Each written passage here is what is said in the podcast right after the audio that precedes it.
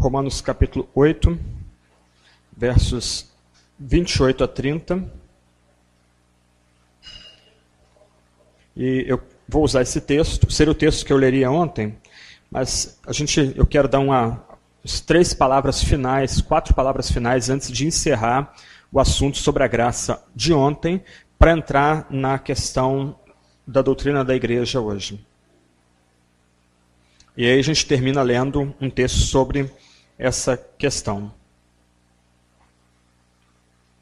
Só um detalhe, pastor Cleiton me pediu para a gente terminar a aula um pouco mais cedo hoje. Então eu queria combinar o seguinte com vocês. Nós vamos ter um intervalo menor, 10 minutos, e vocês tragam a comida para cá. Ok? Eu não tenho problema nenhum em estar tá dando aula vocês comendo. Vou ficar um pouco com inveja, mas aí é problema meu. Então vocês, a gente termina 8h20, vocês corram lá, pegam a sopa, pão, o lanchinho de vocês, tragam para cá e a gente na sequência recomeça e vocês vão lanchando e a gente vai conversando aqui. Tá bom? Okay? Então, Romanos capítulo 8, versos 28 a 30. Sabemos que todas as coisas cooperam para o bem daqueles que amam a Deus, daqueles que são chamados segundo o seu propósito. Porquanto aos que de antemão conheceu, é, também os predestinou para serem conformes à imagem de seu filho, a fim de que ele seja o primogênito entre muitos irmãos. E aos que predestinou, a esses também chamou, aos que chamou, a esses também justificou, e aos que justificou, a esses também glorificou. A gente tem os cinco pontos de Paulo, na verdade. Né? Então é interessante notar como Paulo liga sofrimento do crente, a própria segurança do crente de ser parte de uma obra que já começou na eternidade. E algo muito curioso no texto é que ele está no passado. Então é interessante notar que Paulo já fala daqueles amados, predestinados, chamados, justificados como homens e mulheres já glorificados. E aí a gente tem toda a nossa certeza, a nossa segurança. Quer dizer, a noção que Paulo quer transmitir para a gente é que nós somos uma obra acabada da perspectiva divina. Ele já nos vê como homens e mulheres já ressuscitados em Cristo, já glorificados em Cristo, que já estão, tempo presente, assentados nas regiões celestes. Vamos orar e a gente recomeça aí. Senhor Deus, tem misericórdia de nós Dá-nos um tempo bom aqui nessa noite. Ajuda-nos a estar refletindo sobre a forma como nossos irmãos e irmãs do passado leram a tua palavra e tentaram interagir com tantos problemas que são importantes para a fé. Dá-nos humildade para ouvir e, acima de tudo, torna-nos cativos não da doutrina dos homens, mas da tua palavra, da palavra de Cristo. Ó oh Deus, que em tudo isso só fique em nossa memória aquilo que provém de ti, da tua santa palavra. É que nós te rogamos em nome de Jesus. Amém. Ok, antes de dar algumas palavrinhas, eu queria ler alguns textos importantes aqui de Lutero. E eu acho importante ler isso, especialmente num tempo em que as igrejas estão se dividindo com uma velocidade imensa. Alguém já calculou a presença de 6 mil denominações evangélicas no Brasil hoje, mesmo, e aqui tá, a contagem se refere àquelas igrejas que são uma única no Brasil inteiro, mas são 6 mil denominações diferentes no país. E num tempo em que a mensagem de Cristo, a mensagem do próprio Evangelho, vai sendo colocada de lado e trocada por outra mensagem que não é Evangelho. Então, duas, duas citações de Lutero. A primeira aí é uma citação do final da vida de Lutero. Ele escreve isso dois anos antes da morte dele. Em primeiro lugar, peço omitir meu nome e não se chamar de luterano, mas cristão. Quem é Lutero? A doutrina não é minha. Tampouco fui crucificado em favor de alguém. Em 1 Coríntios 3, 3 a 5, Paulo não quer que os cristãos se chamem de paulinos ou petrinos, mas cristãos. Que pretensão seria essa de um miserável e fedorento saco de vermes como eu, se quisesse que os filhos de Cristo fossem chamados por meu desastrado nome? Que não seja assim, amigo. Vamos extirpar as siglas partidárias e nos chamar de cristãos, de quem temos a doutrina. Os papistas apropriadamente têm nome de partido. Já que querem ser papistas, que sejam do Papa que é seu mestre. De minha parte, não sou nem quero ser mestre de ninguém. junto com a comunidade, comungo da universal, da única universal doutrina de Cristo, que é nosso mestre exclusivo, Mateus 23, verso 8. Muito interessante essa afirmação toda de Lutero frente ao nosso divisionismo. Um ponto importante para nós aqui é que a expressão calvinista foi um apelido maldoso que herdeiros de Lutero colocaram nos reformados ou nos crentes da tradição reformada. Então, em última instância, se a gente quer seguir Calvino, opa, o negócio está andando aqui. Se a gente quer seguir Calvino, o que a melhor forma de honrar Calvino é seguindo Cristo que Calvino pregava. No final, a nossa bandeira é pelo cristianismo, não por um partido, não por um teólogo específico, não por uma confissão de fé específica, por mais que ela seja importante. No final, ponto aqui, talvez o grande desafio para nós é redescobrir o que significa ser cristão no Brasil, começo do século XXI. Que essa palavra se tornou tão desgastada, tão desgastada, que até mesmo um kardecista ele se percebe cristão também. Outra citação bem provocadora de Lutero aqui. Nós, porém, não inventamos uma pregação nova, e sim trouxemos novamente à tona a mesma antiga, comprovada doutrina dos apóstolos. Assim também não inventamos o novo batismo, sacramento, Pai Nosso, credo. Não queremos saber de nada de novo na cristandade, nem tolerá-lo, mas lutamos exclusivamente pelo antigo, que Cristo e os apóstolos nos legaram e nos deram, e a ele nos atemos.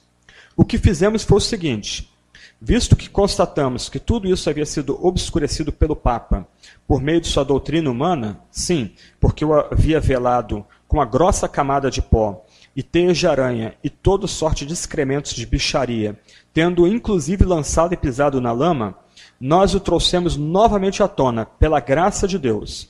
O limpamos dessa imundície, podendo agora cada qual enxergar o que é o Evangelho, batismo, sacramento, chaves, oração, o que Cristo nos legou e como se deve fazer uso salutar deles. Uma citação bem impressionante de Lutero, que também fala muito ao nosso tempo, na medida que você tem dificuldade hoje, experimenta mudar de cidade e procurar uma igreja evangélica em outra cidade. Você vai ter dificuldade de achar uma igreja que proclame o evangelho. E mais, talvez você encontre uma igreja que proclame o evangelho numa igreja surpreendente, às vezes quase que sem nome, sem história, e não na igreja tradicional, na igreja histórica. Mas o ponto aqui é que Lutero se coloca aí não como inovador, mas alguém que está voltando ao antigo evangelho, voltando ao passado, redescobrindo junto com seus colegas o que é, de fato, o evangelho. Só consertar aqui um pouquinho. Ah, por enquanto eu deixo isso fora aqui. Vamos deixar o rosto de Lutero aqui para a gente ficar inspirado por ele aí. Ó. Esse aí é o Lutero, bem gordinho, fofinho né? e brigão. Ai de quem fosse desafiá-lo. Algumas palavras finais sobre o assunto de ontem. Alguém, acho que foi a irmã, me perguntou sobre a questão de Jesus amando Jerusalém. Então, Jonathan Edwards, talvez o mais brilhante teólogo dentro da tradição reformada, o mais impressionante teólogo que nasceu na América, o mais impressionante filósofo também que nasceu na América, ele fez uma distinção entre amor de benevolência e amor de complacência ou de deleite.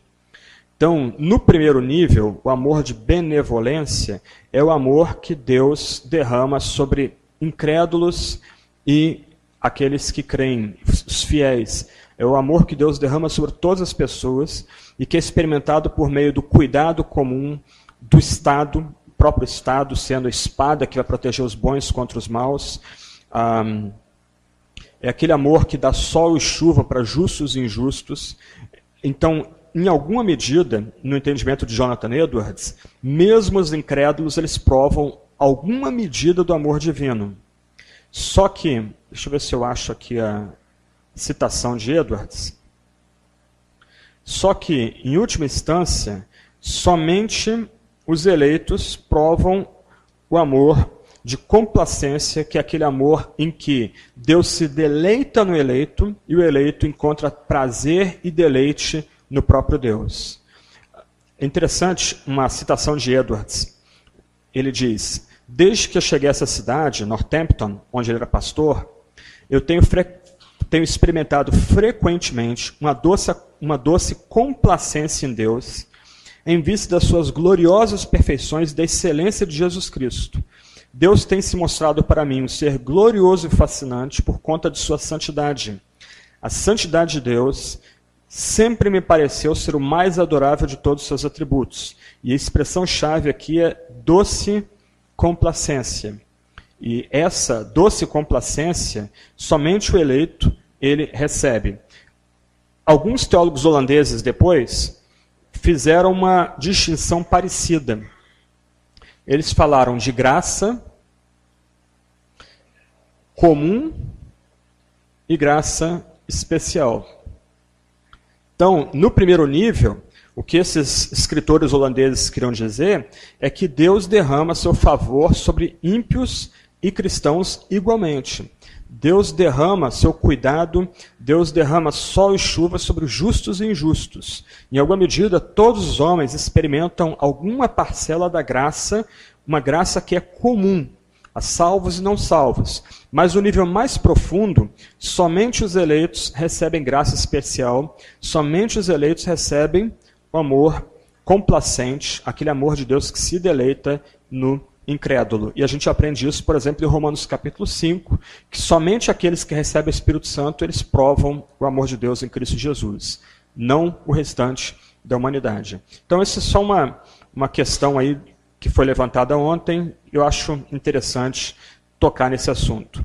Dois outros pontos aqui para encerrar essa parte aqui. Na quarta-feira, o pastor Clayton falou de um homem chamado Charles Finney. Ah, correndo o risco de ser muito simplista por causa do tempo, eu diria que Finney é um dos, dos personagens cristãos mais superestimados da história da igreja. É, a avaliação que você tem de, de Charles Finney não condiz com o próprio ministério dele. Em primeiro lugar, ele foi evangelista durante 10 anos. E a imagem popular que ficou de Finney é que ele é o grande evangelista da história da igreja. Então, apenas 10 anos do seu ministério foram dedicados à pregação do Evangelho. 40 anos foram dedicados ao ensino da teologia, num seminário no norte dos Estados Unidos, na região de Nova York, em Oberlin. Então, durante 40 anos, ele foi teólogo, escritor, inclusive a CPAD publicou, há uns dois anos atrás, a teologia sistemática dele. Então, Finney foi evangelista durante a menor parcela do seu ministério. Grande parte do seu ministério foi trabalhando como professor de teologia e ativista social, muito envolvido, por exemplo, em campanhas a favor da temperança contra bebidas alcoólicas e também pelo voto feminino e pela libertação dos escravos. Então, essa é uma questão importante para nós aí. Se você lembrar, eu falei um bocado de Pelágio e eu tentei fazer uma diferença entre a posição de James Arminius, ou Tiago Arminius, e Pelágio. Então, enquanto a posição arminiana clássica é um erro teológico, pelagianismo é heresia. O surpreendente é que Finney é pelagiano. Então, é, quando você for ler a teologia sistemática, uh, você vai notar várias citações do próprio Finney, por exemplo, falando que a obra da regeneração não é uma obra, um milagre espiritual que transforma a nossa nova natureza. A obra da regeneração é meramente uma obra de persuasão do Espírito Santo. Não há nenhuma mudança interna que o Espírito Santo opere na regeneração. A fé e o arrependimento são obras humanas. O Espírito Santo não age nesse campo. E como se isso não bastasse ser escandaloso o suficiente, ele negou a doutrina não só da eleição, mas ele negou a doutrina da justificação, que é um ponto básico na tradição evangélica. Nem Wesley fez isso. Ah, ele negou a doutrina da perseverança dos santos, ele negou a doutrina da expiação, que nós tratamos rapidamente ontem. E o ponto é que Charles Finney, na verdade, se tornou um racionalista cristão, descartando aquelas doutrinas que ele entendia eram ofensivas à razão. Um outro ponto muito complicado com ele é que ele originalmente era presbiteriano, ele não tinha treinamento teológico, mas isso não, é, não diz nada também. Mas ele, todo o treinamento dele foi como advogado, e ele se converteu, provou uma conversão tardia, foi uma espécie de vocação tardia. mas ele foi ordenado como ministro presbiteriano. Nós temos alguns irmãos presbiterianos aqui, talvez algum presbítero, tem um pastor aqui, e os irmãos presbiterianos podem depois lembrar para a gente, ou ensinar para a gente, que quando o oficial da igreja ele vai ser é, reconhecido, melhor, quando uma pessoa vai ser reconhecida como oficial da igreja, ele tem que jurar para a comunidade que ele vai ser leal aos símbolos de fé, a confissão de Westminster e os catecismos. Ok, Finney fez isso no seu concílio, para dois anos depois ele se tornar congregacional e confessar que na, por, por, é, pelo tempo do seu concílio ele não tinha lido os símbolos de fé da Igreja Presbiteriana dos Estados Unidos. Né, isso se chama perjúrio, né? Então, ele cometeu perjúrio no seu concílio. Depois ele se tornou congregacional e ele disse que, de um lado, ele não, se ele tivesse que passar pela mesma ordenação, ele não teria como dizer ou professar lealdade aos símbolos de fé daquela igreja. Do outro lado, agora, ele votava, essa expressão que ele usa, a combater aquelas doutrinas perniciosas. Então, Finney é um personagem extremamente controverso, quando a gente vai estudar ele, além das caricaturas que a gente tem no nível popular, nesses livros mais populares de história da igreja, pintam ele quase como um apóstolo fora do tempo. Uma última palavra sobre Finney antes de avançar um pouquinho. O ensino dele é basicamente calcado na ideia do apelo. A ideia de que o, o, pecador pode se decidir por Jesus e transcender seu estado de miséria curioso, isso também é raramente tratado em biografias sobre Finney, é que grande parte dos decididos nas cruzadas dele nos Estados Unidos abandonaram a fé depois ou viveram num cristianismo nominal. Investigar a história não é questão de fé, é questão de fato. Então, há uma série de textos publicados, inclusive no campo da sociologia nos Estados Unidos, mostrando como os lugares onde Finney pregou o evangelho durante 10 anos, hoje são os lugares mais ímpios e mais fechados ao cristianismo no, na costa leste dos Estados Unidos, na região de Nova York. Por quê? Porque o cristianismo nominal gera cristianismo fácil. E o cristianismo fácil repudia, detesta o caminho estreito e a porta estreita, a graça custosa. Isso é um ponto importante para a gente ter em mente hoje. Então, eu não tenho como tratar isso aqui, mas a doutrina da regeneração, ela tem que ser uma doutrina que a gente tem que voltar a estudar. E se vai pregar, você tem como pregar ela em 1 João, por exemplo, a, o próprio Evangelho de João. A gente tem que redescobrir a doutrina da regeneração como antídoto a essa visão do cristianismo, cristianismo meio oba-oba, nominal. A pessoa intelectualmente acha ou supõe que o cristianismo é verdadeiro, abraça o cristianismo, mas o coração dela nunca foi transformado. Aí você tem um monte de cínicos sentados nos bancos da igreja. É, o pastor está falando, mas acho que não é bem assim, não. Ele está sendo muito radical. Acho que tem uma via mais light aqui, um cristianismo mais light aqui para tratar, etc. e tal. Então, o cristianismo nominal é um problema sério. Ele é fruto desse tipo de decisionismo, como é chamado, em que a pessoa supostamente ela pode se decidir por Jesus Cristo. Ok. Eu, isso aqui, século XIX. Para mal ou para bem, Finney se tornou o grande campeão dos evangelistas, o grande modelo de evangelista. Mesmo Billy Graham, que ainda vivo, ele, quando foi é, ordenado, ele conhecia o catecismo menor de cor, de frente para trás, o método dele é basicamente o método fineiano, apesar dele ser bem mais evangélico do que o próprio Charles Finney.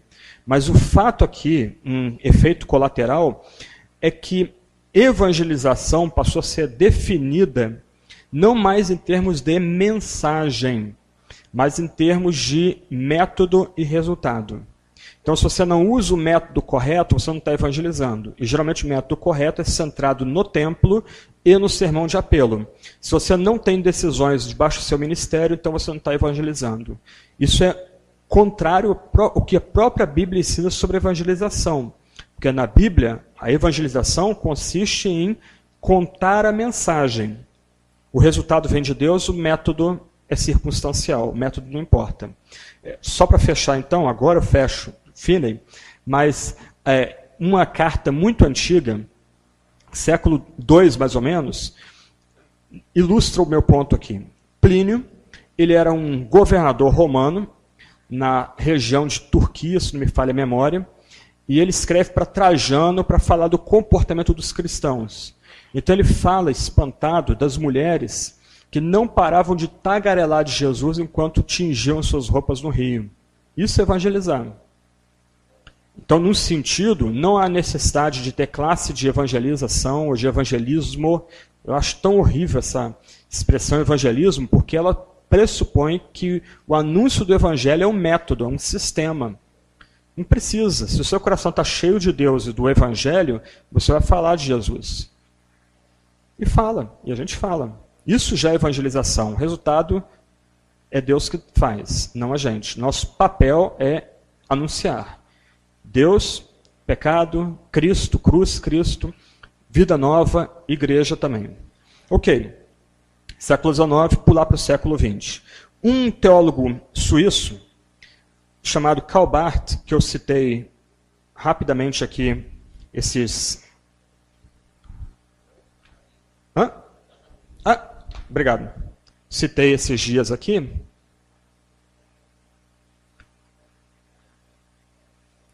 ele tentou superar a briga entre calvinistas e arminianos. Eu não vou, não tenho tempo para tratar dele aqui com muita profundidade. Ah, na, no site do, da Universidade de Mackenzie tem a revista Fides Reformata. Se você botar lá no, no Google, digitar lá Fides Reformata,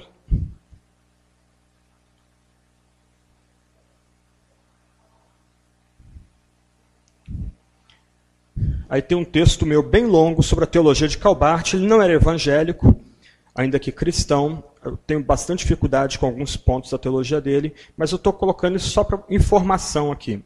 Ele tentou sair dessa aparente armadilha entre os cinco pontos do calvinismo e cinco pontos do arminianismo. Então, eu espero não dar nó na cabeça de ninguém, mas vamos ver se vocês conseguem captar a ideia dele aqui. A teologia de Calbart era radicalmente cristocêntrica, isto era, radicalmente centrada na pessoa de Jesus.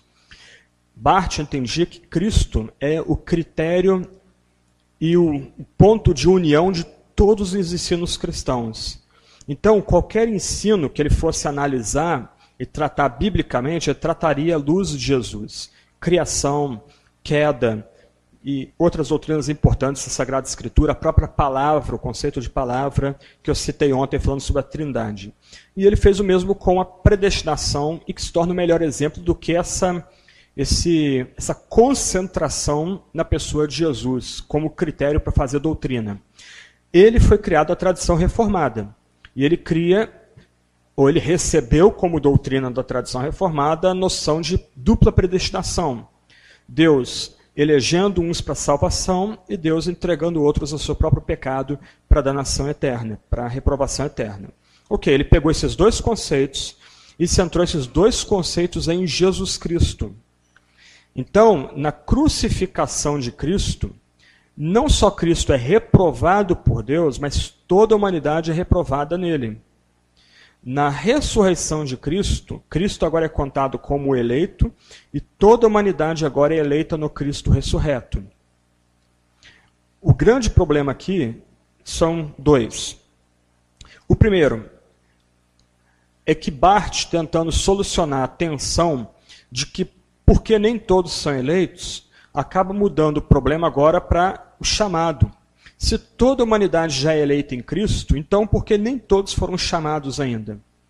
Se todos os homens, todas as mulheres já estão eleitos no Cristo ressurreto, então por que todos os homens não são cristãos e por que a humanidade não mudou radicalmente? Um outro problema é que Barth ele nunca negou a doutrina do inferno, mas ele tinha uma relação bem ambígua com as penas eternas. Então ele nunca defendeu o inferno, nunca fez alguma exposição da doutrina do inferno.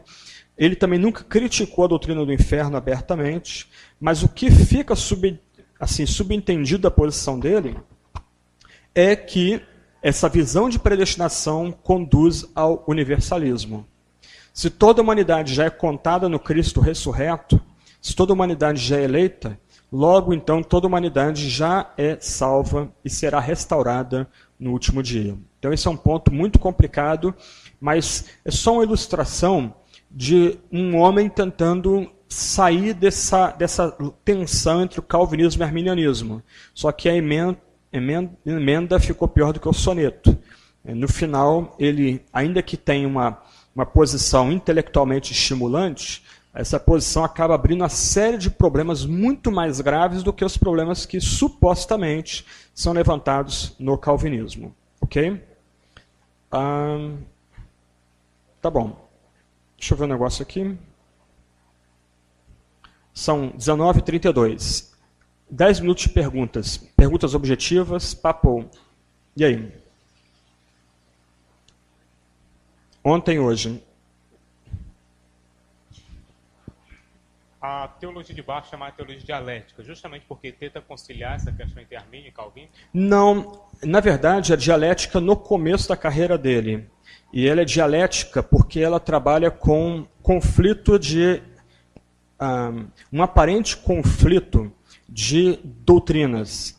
Então, por exemplo, ele diria na carta aos Romanos: ao mesmo tempo que Deus está irado com a humanidade, Deus é pela humanidade em Cristo. Na verdade, mais precisamente, a Paul Tillich vai sugerir que a teologia de Barth não é dialética, ela é paradoxal. Porque Barth gostava desses paradoxos, dessas pegadinhas que obrigam a gente a tentar entender o que ele está escrevendo. Só que esse é o Barth do começo da carreira, de Carta aos Romanos, Palavra de Deus, Palavra dos Homens, etc. e tal. Quando ele vai estudar Anselmo da Cantuária, que eu, eu já falei rapidamente sobre ele aqui, e nem fiz justiça a ele, tão brilhante que ele é, ele vai provar uma outra mudança dentro de método teológico. Então ele passa a ser agora um teólogo da palavra. Isto é, não é mais a ênfase no conflito, a ideia é que haveria um choque de ideias que geraria um, terceira, um terceiro conceito, superando o aparente conflito de ideias ou doutrinas. Né? Mas agora a ideia é que a palavra é o critério. Só que isso é também é uma pegadinha, porque ele não está falando da palavra escritura, que ele não cria que a palavra era inerrante e infalível. O que ele está falando é que Cristo é a palavra. Então a teologia da palavra é a teologia de Cristo como critério para fazer teologia. Uh, eu tenho uma relação de amor e ódio com ele. Eu gosto muito dele, leio bastante ele, mas do outro lado, infelizmente, ah, ele não é um teólogo reformado ou completamente confiável. Agora, um ponto importante aqui. De um lado, eu não tenho paciência nenhuma com os discípulos dele. Porque geralmente os discípulos que tentam seguir Karl Barth, aqui no Brasil mesmo, são gente criada num ambiente fundamentalista ou evangélico e que vai usar Barth para romper com a sua, a sua formação. Barth, ao contrário, ele foi criado num ambiente fortemente liberal e socialista. A ideia é que você progride a causa de Cristo por meio do socialismo. E já no ministério, no pastorado, ele vai provar uma crise louca, ele vai confessar para a igreja que não tem o que pregar para a igreja, vai começar a estudar Romanos, vai pegar o comentário de Calbart a Romanos, desculpa, o comentário de Calvino de Romanos para ler, vai produzir daí um comentário que ficou famoso, talvez um dos livros mais importantes escritos na teologia né, no século XX, e o que a, a melhor imagem para conceituar Barth é alguém que estava se afogando, preso por uma bola de ferro, e consegue está conseguindo sair e nadando para fora daquele mar bravio para tentar respirar um pouco. Dois pontos sobre o fim da vida dele. E aí você vê a diferença dele para os discípulos dele, que ele detestava. Ele, ele nunca quis inventar uma escola nova e não queria seguidores. Antes, pouco antes de morrer, o secretário dele estava com ele, um homem chamado Eberhard Busch. E a última imagem que esse secretário tem, ele abre as janelas da casa dele, duas da manhã, numa vila suíça, para vocês entenderem, tem suíços que fazem até operação nas cordas vocais de cachorros para cachorro não incomodar vizinho. Tá? Ah, eles prezam silêncio e privacidade. Ele abriu todas as janelas de casa, junto com a mulher, que era uma violonista muito talentosa, ele pegou o inário dele e cantou toda a força o hino da ressurreição. Dois dias depois ele morre.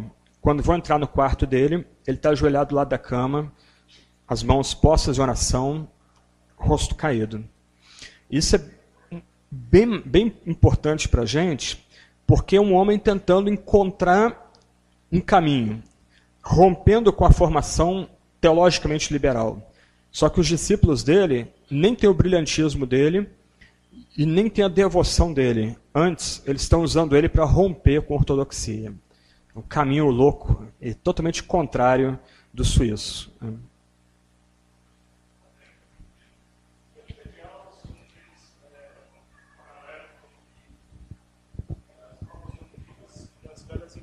Uhum.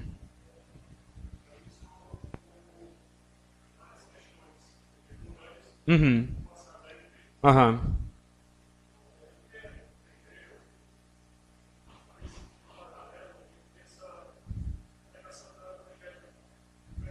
Uhum.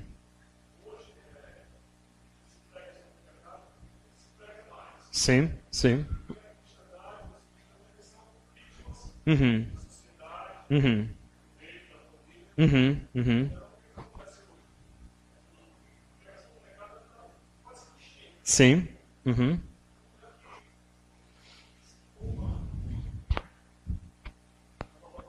Uhum. Na verdade, o que grande parte da, da, da forma de pregar que veio ao Brasil era pelagiana. Porque Pelágio, oh, desculpa, Charles Finney, que é pelagiano, ele era o evangelista, a estrela evangelística na época que os missionários metodistas, batistas, presbiterianos, congregacionais vieram ao Brasil. Então, praticamente desde sempre no nosso país só se pensava em termos de decisionismo como ferramenta evangelística. E eu não nego que Deus usou isso. Mas, do outro lado, o fracasso dessa teologia se vê hoje. Quando até mesmo igrejas históricas que não têm, não têm por uma série de razões, força para abraçar a mensagem da prosperidade, elas realmente vão eliminar a doutrina do pecado da sua mensagem. E eh, se eles, de um lado, não vão fazer um apelo é, escandaloso por prosperidade, eles podem dizer o seguinte: olha, é, nós queremos orar por você, pela sua família, venha aqui à igreja, sua família disfuncional, até a ideia é mecânica, aqui nós podemos ajudar você a consertar sua família. Você está desempregado? Ok, aqui a gente tem um quadro de empregados e desempregados e aqui você vai conseguir seu emprego. E o tipo de mensagem é mensagem de autoajuda, de indução à autoajuda.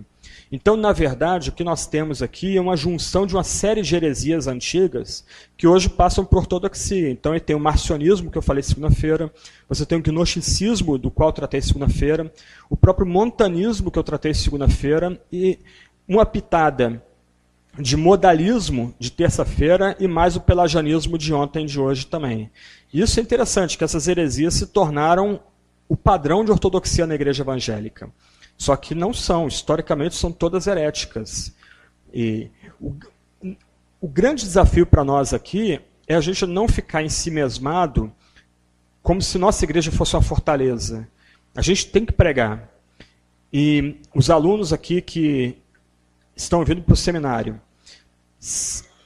devem ter em mente plantar igrejas. Nunca divida a sua igreja. Se você tiver que sair, saia mas plante igrejas. Eu acho que o que nós mais precisamos agora é contrapor essa loucura que está ao nosso redor, igrejas realmente saudáveis, mesmo igrejas pequenas, mas igrejas saudáveis, igrejas que já comecem corretamente. Tá? Mas é, infelizmente, esse caldeirão todo é simplesmente um retorno ao passado, tragicamente. Tem um livro muito interessante de um brasileiro chamado Samuel Falcão, da cultura cristã. O título do livro é O Império Contra-Ataca. É muito legal, o título já é bem interessante, bem, bem chamativo, e ele faz um apanhado geral dessas heresias que estão presentes, até mesmo em denominações históricas.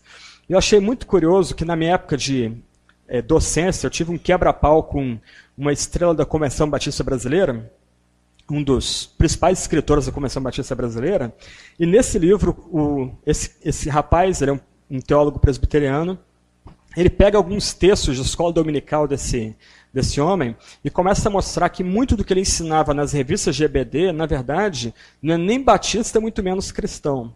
Aí eu fiquei dando risada lá em casa, igual meio bobão. Opa, agora finalmente tiraram a, a, a, máscara da pessoa e estão vendo aqui quem que é a pessoa, muito, flertando muito mais com a teologia liberal e, e, e a acusação que é feita a ele, que a visão dele de ser agnóstica, do que com a tradição evangélica. Né? Eu tive que dar risada com isso. Mas tudo bem, é o meu lado malvado.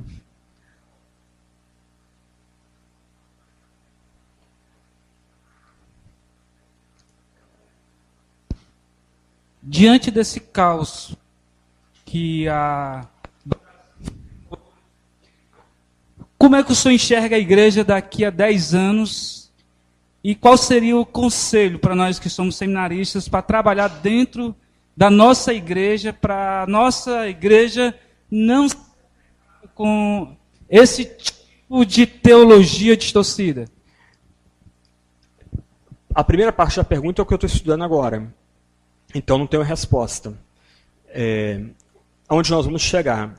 Um sinal que eu acho muito interessante é a quantidade de blogs e sites promovendo o evangelho no Brasil. A esmagadora maioria de blogs e sites hoje são, para usar a palavra desgastada, calvinistas. E a gente tentando sinalizar as antigas doutrinas. E outra questão muito legal é que a maior parte do pessoal que toca esses blogs e sites são jovens. Alguns até adolescentes, na faixa de 17, 18 anos.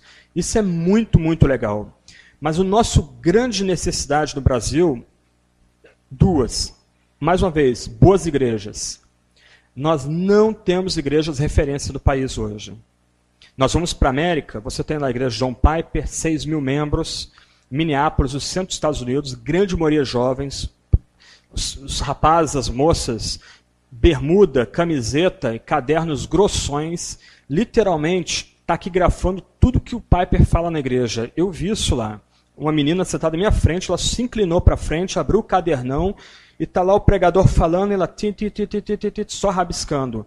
Você chega na igreja de João MacArthur, 6 mil membros, dois cultos de manhã, ao mesmo tempo, enquanto ele tem dois cultos de manhã, 5, 6 mil pessoas ali circulando pela manhã no meio do deserto, um sol escaldante. Do lado do templo dele tem um templo menor com 300, 400 latinos, culto simultâneo em espanhol. Você vai para Nova York hoje, você tem a igreja do Tim Keller com 6 mil membros, uma igreja presbiteriana. Quatro cultos por domingo. Dois cultos da primeira igreja batista de Nova York que morreu, a teologia liberal matou ela. Você vai para Seattle, lá em cima, nos Estados Unidos, tem o Mark, o Mark Driscoll, 12 mil membros da igreja dele. Basicamente jovens, tatuados, piercing, gente toda arrebentada, chegando para ser transformada pelo Evangelho. Estou citando as principais igrejas. Nós não temos referências como essas aqui no Brasil. Então, primeiro ponto, plantem igrejas saíam para plantar igreja. Dividir igreja é muito custoso. Dramático até. E eu acho que é pecado. Eu acho que é pecado. Cisma é um pecado. Então eu prefiro sair e trabalhar para implantar a igreja mesmo sozinho. Segundo ponto, nós precisamos de pregadores. A polêmica é importante, mas a polêmica é secundária. Calvino foi um expositor da Bíblia. Lutero foi expositor da Bíblia. Primeiramente, se você perguntasse se esses dois homens estivessem vivos aqui, vocês perguntem para eles: como é que você se define? Pregador, expositor, preguem a palavra. Toda oportunidade que tiver, crianças, para falar para crianças, adolescentes, adultos, jovens, pregue a palavra. A palavra que vai atrair os eleitos. E a palavra que vai edificar a igreja. A palavra que vai expulsar os lobos. Então a gente precisa de pregação. Agora, sem querer imitar reformadores e puritanos. Teve puritano pregando Jó durante 25 anos. Teve John Owen, que eu citei aqui, o narigudão, pregou Hebreus durante 11 anos. Isso não cabe mais num tempo como o nosso. Nós precisamos de pregações positivas, mas para o nosso tempo. Talvez pregando capítulos inteiros da Bíblia no domingo, 40 minutos, 50 minutos de sermão, sendo bem objetivo. Talvez pregando parágrafos, como o Mark Dever fez na igreja dele lá nos Estados Unidos, em Washington, pregando talvez um livro da Bíblia por domingo. Mas nós precisamos colocar a Bíblia na mão do povo. Meu ponto é, nós vemos uma época de mobilidade social muito grande. Então a pessoa está na sua igreja hoje, daqui a três meses não está mais. Então você tem que remir o seu tempo e moldar o seu estilo de pregação para alcançar esse tipo de gente. Porque você está tornando também esse tipo de gente missionários. Eles vão levar os emblemas da sua igreja para outra comunidade.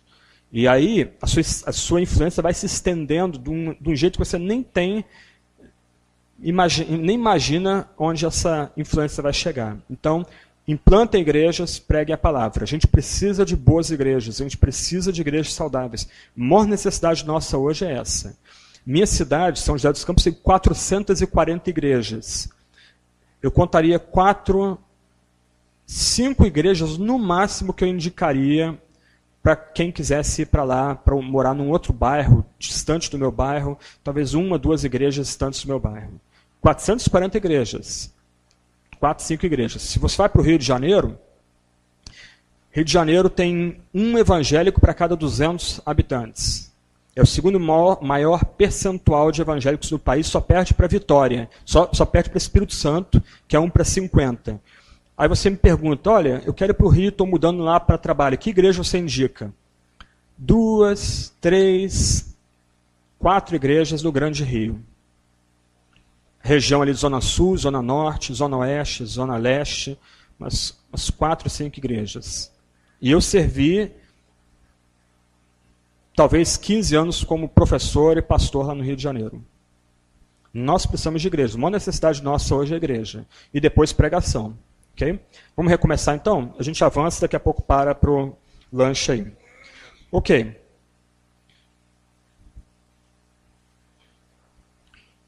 Deixa eu avançar um pouquinho aqui. Eu queria tratar um pouco com vocês a questão da igreja. E especificamente a relação da igreja com o Estado. Está todo mundo conseguindo ver aqui? Ah, cadê? Eu recebi um empréstimo aqui de alta tecnologia. Eu vou. Ah, eu acho que você pode me ajudar a puxar o púlpito aqui um pouquinho mais para trás? Que aí o pessoal acho que pode ver e eu não fico. Acho que não foi boa ideia eu botar esse.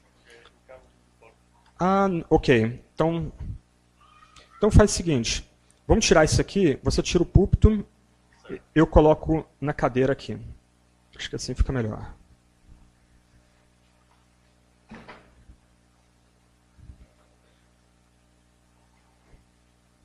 Ok. Acho que não vai cair não. Então, ok, vamos caminhar um pouquinho aí. Na verdade, o que, é que eu estou fazendo com vocês durante a semana aqui? Eu, tô, eu selecionei quatro temas importantes, quatro debates importantes: Bíblia, Deus, graça e igreja.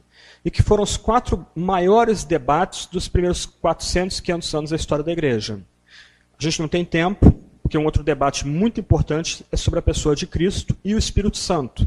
Então, numa outra ocasião, ano que vem, a gente pode talvez tratar disso, é, até porque realmente é o, é o coração das boas novas aí. E um dos debates mais importantes da história da igreja foi justamente sobre a igreja. O que é a igreja? Quem compõe a igreja? Como se entra na igreja? Quem dirige a igreja? Então, em linhas gerais, eu já falei um pouco sobre a questão de batismo ontem. A visão que se tinha nessa época é que o batismo não só é a porta de entrada na igreja, mas é a porta de entrada no reino dos céus. E mais, havia-se a noção de que por meio do batismo o Espírito Santo também era dado. Então, quando a pessoa era imersa, ela está sendo batizada no Espírito. Quando ela estava sendo aspergida, ela era batizada também no Espírito. Batistas têm dificuldade com o texto de Tito, Deixa eu ver se eu acho aqui. Uma provocação para os batistas aqui, já que tem bastante presbiteriano aqui, né? Então. Um,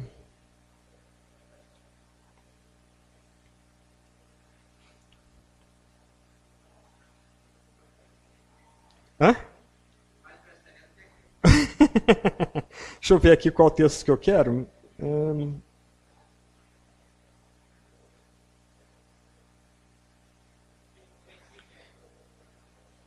Acho que é isso mesmo. Deixa eu ver aqui. Isso mesmo. Quem que falou aí? Quem que... Isso aí. Na verdade, Tito 3, verso 5. É isso mesmo.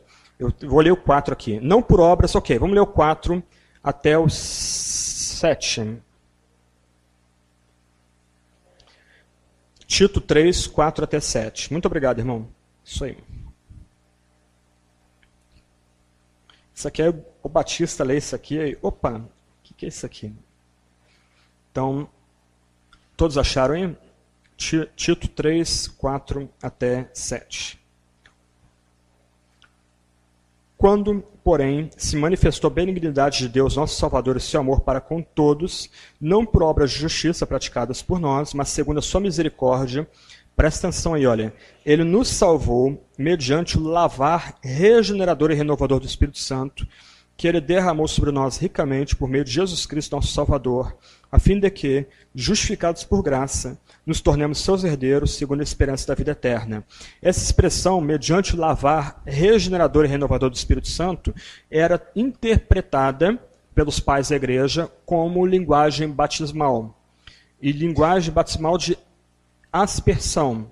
Então, a ideia é que a pessoa está sendo lavada, ela está recebendo água literalmente na cabeça, o bispo ou presbítero é, joga água sobre ela e aquela água simboliza esse lavar regenerador do Espírito Santo e nota a conexão entre a, o banho, a, o lavar e a obra do Espírito. Então essa era a visão que a igreja tinha do Espírito Santo e da relação do Espírito com o batismo e da importância do batismo da comunidade. Por isso que as pessoas encaravam nessa, nesses primeiros anos da igreja com muita seriedade a questão do batismo. Eu mencionei isso de passagem essa semana, que algumas regiões as pessoas levavam seis meses sendo preparadas para o batismo, em outras regiões, às vezes, até três anos sendo preparados para o batismo.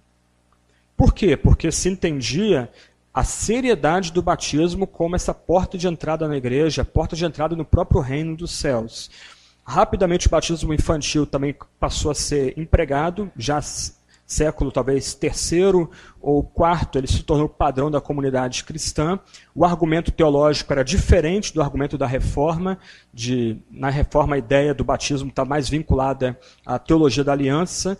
Nessa época, estava muito mais vinculada essa preparação para a entrada no reino dos céus. E uma preparação para a pessoa, desde cedo, já receber o Espírito, para o Espírito prepará-la para a salvação. A igreja era dirigida por um bispo. Cada igreja tinha um bispo, tinha o seu bispo, seu supervisor, por assim dizer, que era auxiliado por presbíteros, que também pregavam e ensinavam, e havia os diáconos, que ajudavam na parte de ação social, cuidando dos órfãos, das viúvas, dos necessitados, e também trabalhando na área do exorcismo. Okay? Então, essa é mais ou menos a estrutura da igreja na cristandade primitiva. Ah, ok, isso são algumas palavras introdutórias, porque eu quero mesmo é, destacar hoje à noite é a relação da igreja com o Estado, ou com os poderes constituídos. Como, durante a história da igreja, a comunidade de fé lidou com os reis, príncipes e governantes. Jesus disse que nós seremos colocados diante dos reis e governadores. Como então a igreja foi colocada diante dos poderes constituídos? Antes de entrar nesse slide, o slide resume a posição da igreja a partir de um homem chamado Constantino, um imperador que se converteu ao cristianismo. A, a relação da igreja com o Império Romano era uma, uma relação de tensão e de conflito permanente. Entre a, a, o final do ministério de Paulo e Pedro e o Apocalipse, a igreja já tinha provado duas grandes perseguições localizadas, e no final desse período todos os crentes estavam mortos. To, desculpa, todos os apóstolos estavam mortos. Só um, uma curiosidade aqui, a título de curiosidade.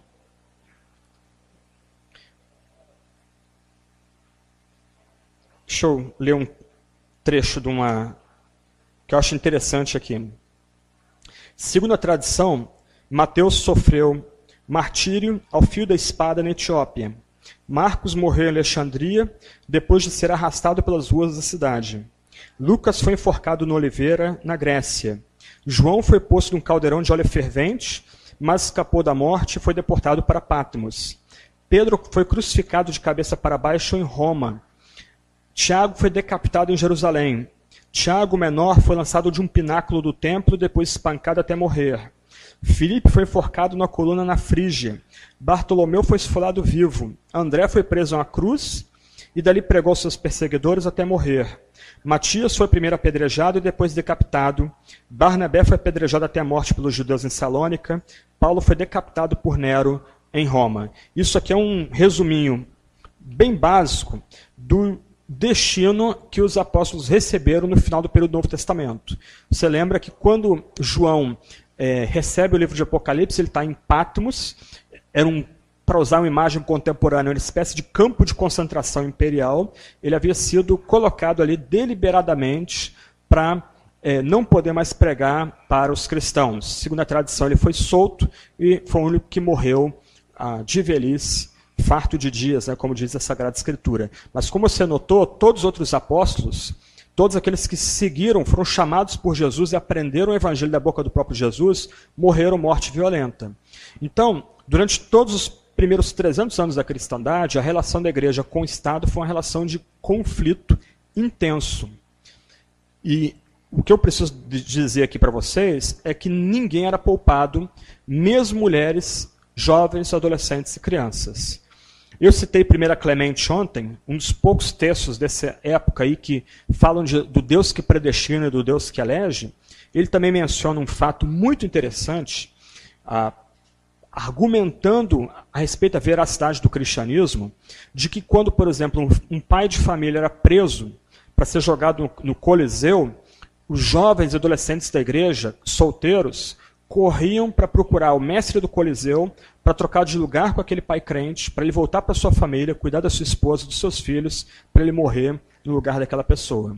Então isso aí é uma, uma ilustração até da qualidade do cristianismo daquela época, o cristianismo primitivo. Então, durante esses primeiros anos aí, de, especialmente da década de 60 do primeiro século, imperador Nero, até Diocleciano e Décio, a igreja passou dez grandes perseguições. As primeiras oito perseguições eram perseguições localizadas. E muitas vezes perseguições que nasciam de um problema econômico. Então o império precisava de dinheiro em alguma região, prendia os crentes, maltratava os crentes, matava alguns, especialmente os bispos da igreja, e espoliava os crentes dos seus bens, dinheiro, propriedades e tudo mais, para enriquecer os cofres do Estado. As duas últimas perseguições foram perseguições gerais porque se entendia que o cristianismo, por assim dizer, entendo a expressão, estava emasculando, castrando o império. Então, os dois últimos imperadores, Décio e Diocleciano, literalmente respirando ódio contra os cristãos, não queriam apenas matar os cristãos. O que eles queriam era quebrar a própria espinha, a própria coluna do cristianismo. Então, um crente era capturado e torturado até negar Jesus e depois era libertado. Isso gerou um problema muito sério na igreja, especialmente para aqueles bispos que negaram Jesus durante a tortura, porque eles queriam voltar para os seus cargos, queriam reassumir suas igrejas, e os mesmos membros da igreja não queriam mais que aquelas pessoas reassumissem a igreja, porque elas haviam negado Jesus debaixo de tortura. Eu não tenho como desenvolver esse ponto também, mas um filme muito legal para vocês assistirem é um filme antigo chamado Covades. Tá? Ele tem em DVD, você pode comprar ele aí na internet, fazer alguma busca. Muito legal o filme. Ele é baseado na obra do mesmo título, de um polonês católico chamado Henry.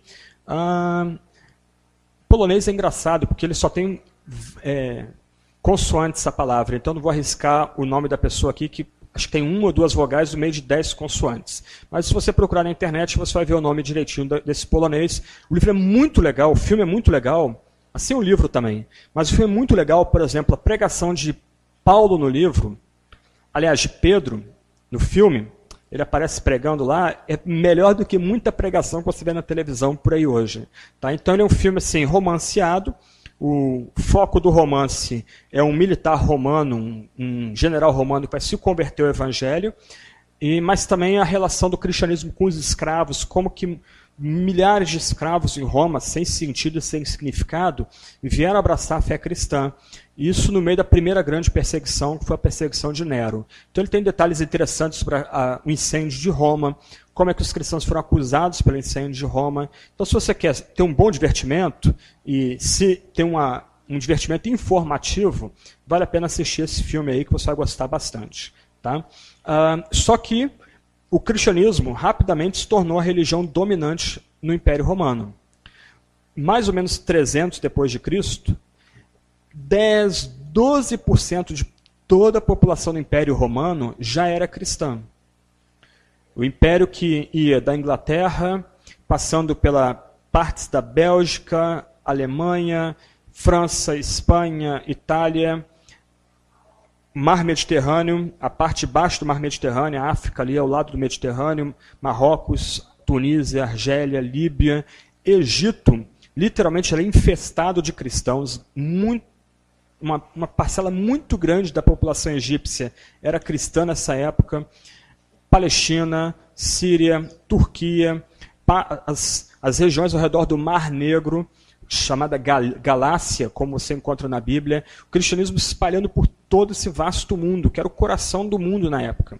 Então, ah, rapidamente o cristianismo veio assumir uma posição de destaque, também na casa de César.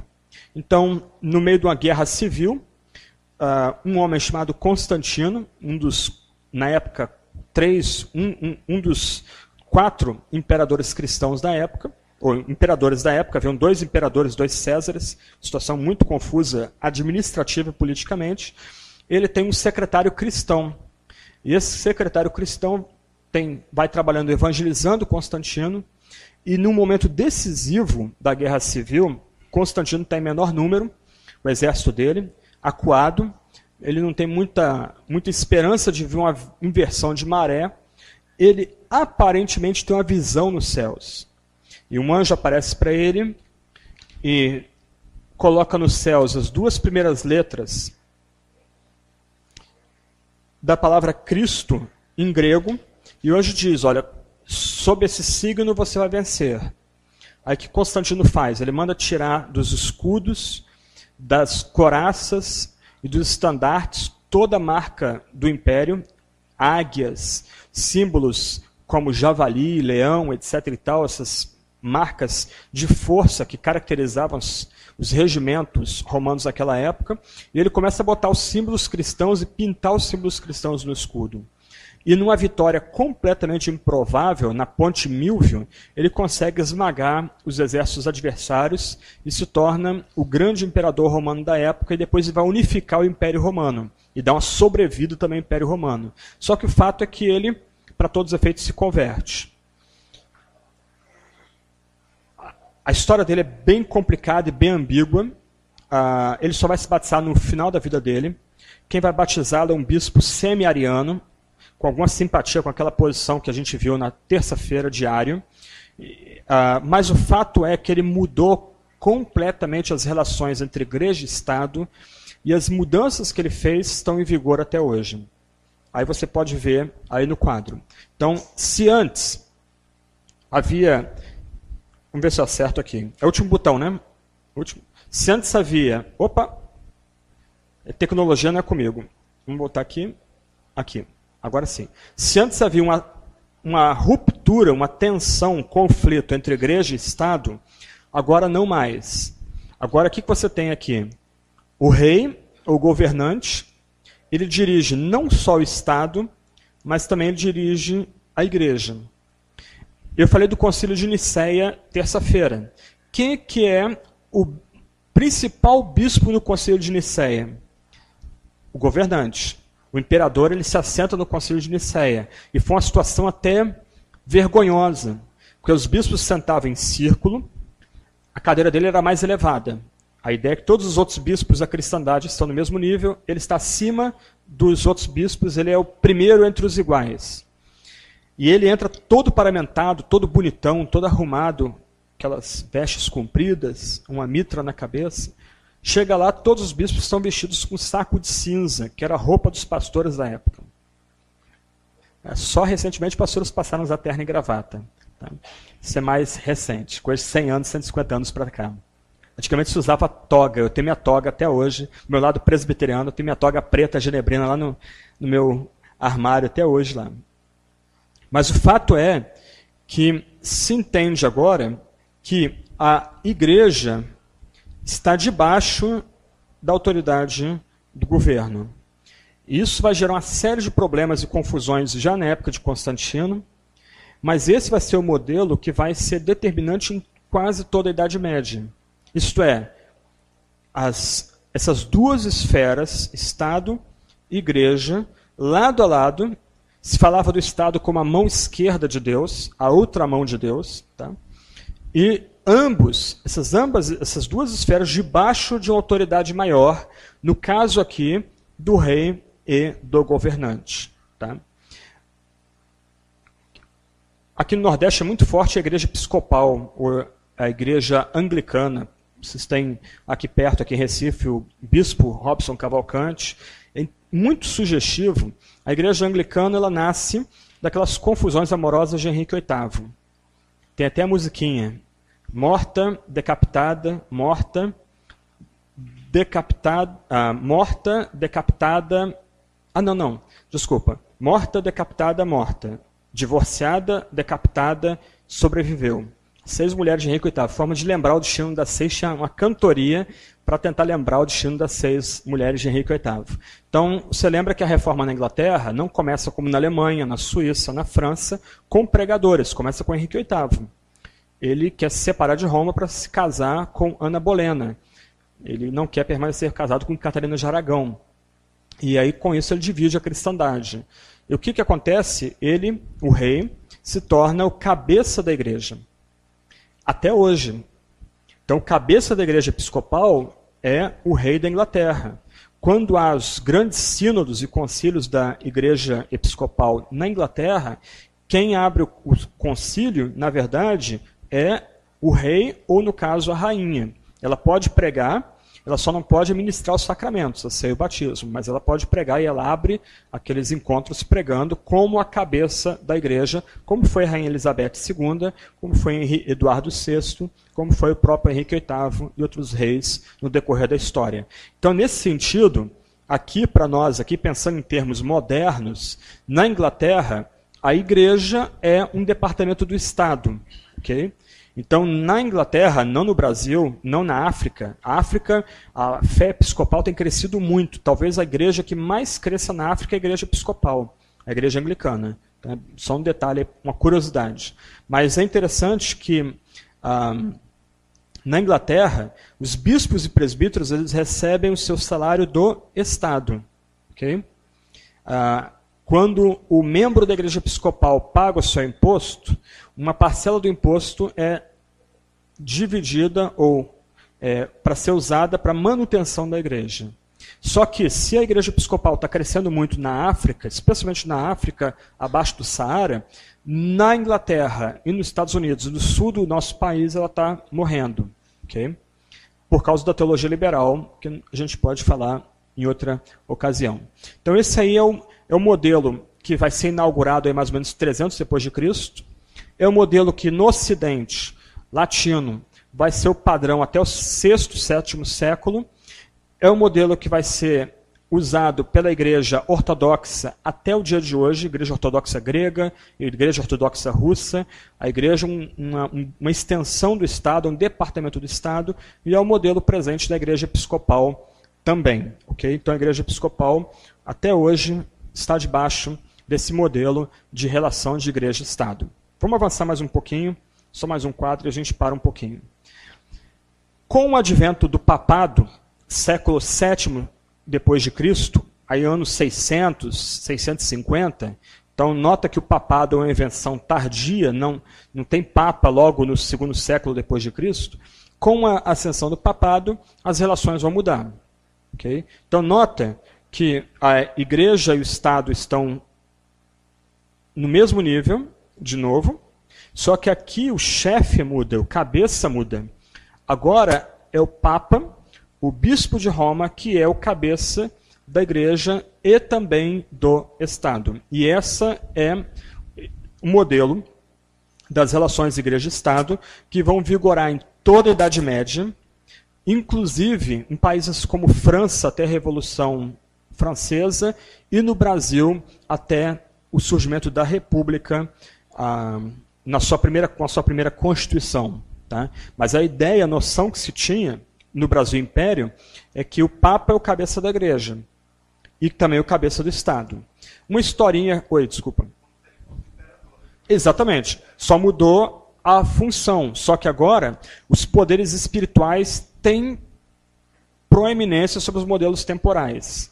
Então, no caso aqui, o vigário de Cristo, ele também comanda o Estado. Por exemplo, quem ah, convoca as cruzadas contra o Islã para tentar retomar a Terra Santa?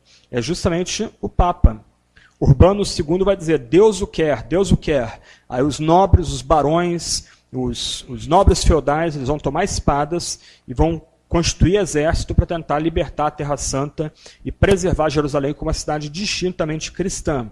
Mas a melhor ilustração dessa época aqui acontece no século XI. O maior imperador daquela época era o imperador alemão chamado Henrique IV. O Império Alemão era chamado inclusive de Santo Império Romano Germânico, porque se de um lado ele agora era o império do norte da Europa, Alemanha, Áustria, Hungria, partes da Bélgica, partes da Holanda, partes da França, norte da Itália, Suíça, etc. e tal. Do outro lado, esse império do norte se via como uma sequência do Império Romano, como um continuador do Império Romano, posto que o Império Romano era um império cristão, pelo menos nos seus estágios finais. Então esse imperador, por alguma razão que não vem ao caso, ele se rebela contra o Papa. E o que o Papa faz? Excomunga o imperador. E o que, que significa um homem excomungado? Quem que vai obedecer um homem excomungado? Aí o Henrique, o Henrique IV, ele vê que ele deu um passo maior do que as pernas. E ele começa, por meio de diplomacia, a tentar se reintegrar na igreja. O que, que o Papa faz? Ele promulga uma penitência para esse homem. E essa penitência calha de ser no inverno. Inverno europeu inclemente ele diz, a penitência exigiu o seguinte, que aquele homem, vestido de mendigo, viesse em peregrinação da Alemanha até Roma. E na última parte da peregrinação, quando ele entrasse em Roma e se dirigisse ao castelo do Papa, ele deveria fazer essa peregrinação de joelhos e bater as portas do castelo do Papa de joelhos. E é isso que acontece. Henrique IV então se torna peça figurativa no jogo político europeu. Obviamente, a história dos papas também não é, não é, não é, não é uma história de poder apenas, é uma história de fracassos e fracassos retumbantes. Por exemplo, em algum momento da história europeia, no século XIV, você tem dois papas da cristandade ao mesmo tempo. Um papa debaixo da liderança da França, outro papa debaixo da liderança da Inglaterra, e ambos disputando quem vai ser o único papa da igreja, quem é a fonte de autoridade final da igreja. Aí você tem o concílio de Constanza, o mesmo concílio que mandou matar Jan Hus, que eu mencionei a oração dele aqui um dia desse aí. E eles dizem, ok, os dois papas agora vão ser depostos, nós vamos eleger um outro papa. Só que eles não combinaram direito com os outros dois papas, então você tem um momento que você vai ter três papas ao mesmo tempo, no auge da Idade Média, período de transição entre a alta e a baixa Idade Média. Que coisa, outono da Idade Média, como o erudito falou. Mas esse aqui se torna, então, é, o modelo dominante em toda a Idade Média das relações da igreja com o Estado. Ah, e aqui um, uma curiosidade: o batismo infantil era um elemento extremamente importante, porque não só para a igreja, mas para o próprio Estado. Porque o batismo infantil fazia às vezes de censo. Então, por conta do, da criança ser batizada na igreja, se sabia mais ou menos com um bom grau de precisão a quantidade de pessoas vivendo em determinada região. Isso era importante em termos de divisão de terras e também importante em termos de constituir milícia ou alguma tropa para defesa daquelas terras também. E especialmente era importante para a coleta dos impostos, impostos para a igreja, impostos para o feudo onde aquela pessoa tinha nascido e estava sendo criada. Então, o que você tem é uma junção dessas duas dessas duas esferas trabalhando em proximidade, mas debaixo da autoridade papal. A ideia que você tem agora na Idade Média, e eu falei um pouco sobre ela ontem, que não é a Idade das Trevas, mas o que você tem é o conceito de cristandade. Isto é,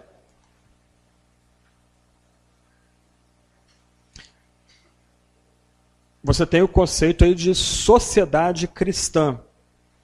Então você tem aqui um, uma Europa cristã, um, um continente cristão.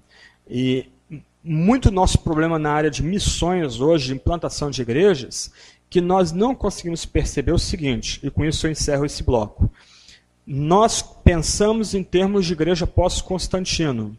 Nós pensamos ainda que nós vivemos uma sociedade cristã, ou pelo menos cristianizada. Mas, na verdade, nós retroagimos, nós vivemos hoje numa sociedade pagã e essencialmente anticristã. Ok? Esse é o ponto. Então, isso é uma questão que tem que estar na mente da gente quando a gente pensar em plantação de igrejas e missões hoje. Vamos parar 10 minutinhos e a gente volta já já. Ok?